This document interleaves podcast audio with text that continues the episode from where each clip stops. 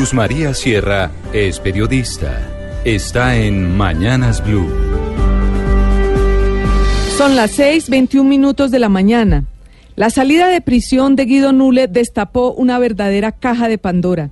La mayoría de los responsables del cartel de contratación de Bogotá, la más grande tragedia de Bogotá en la primera década de este siglo, habían estado saliendo de la cárcel a cuentagotas, pero solo vinimos a darnos cuenta cuando el nombre de Guido Nule hizo estallar el escándalo. Nos estamos enterando apenas ahora de que el 80% de los 30 condenados por este caso gozan hoy de libertad o de casa por cárcel. Y aún peor, nos enteramos también que diciembre se convirtió en una especie de festival de beneficios para los del cartel.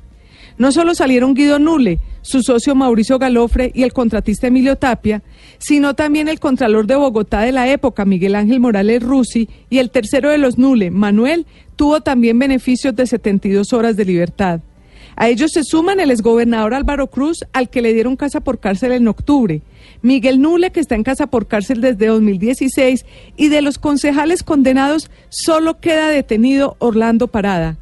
Más allá de la profunda indignación que nos puede producir lo que está ocurriendo, lo bueno de todo este escándalo es que el gobierno y el Congreso parecen estarse sacudiendo.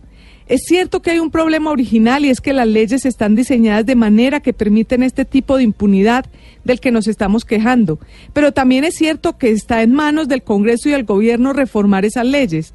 Ernesto Macías, el presidente del Congreso, anunció ayer que en el próximo periodo legislativo le dará prioridad a la propuesta de eliminar todo tipo de beneficios a los corruptos.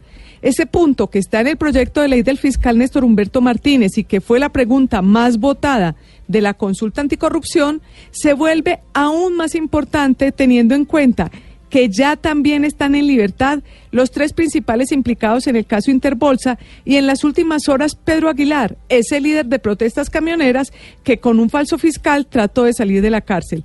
Vamos a ver entonces si el gobierno del presidente Iván Duque y los señores congresistas responden de buena manera a esta, que es una de las más grandes prioridades del país.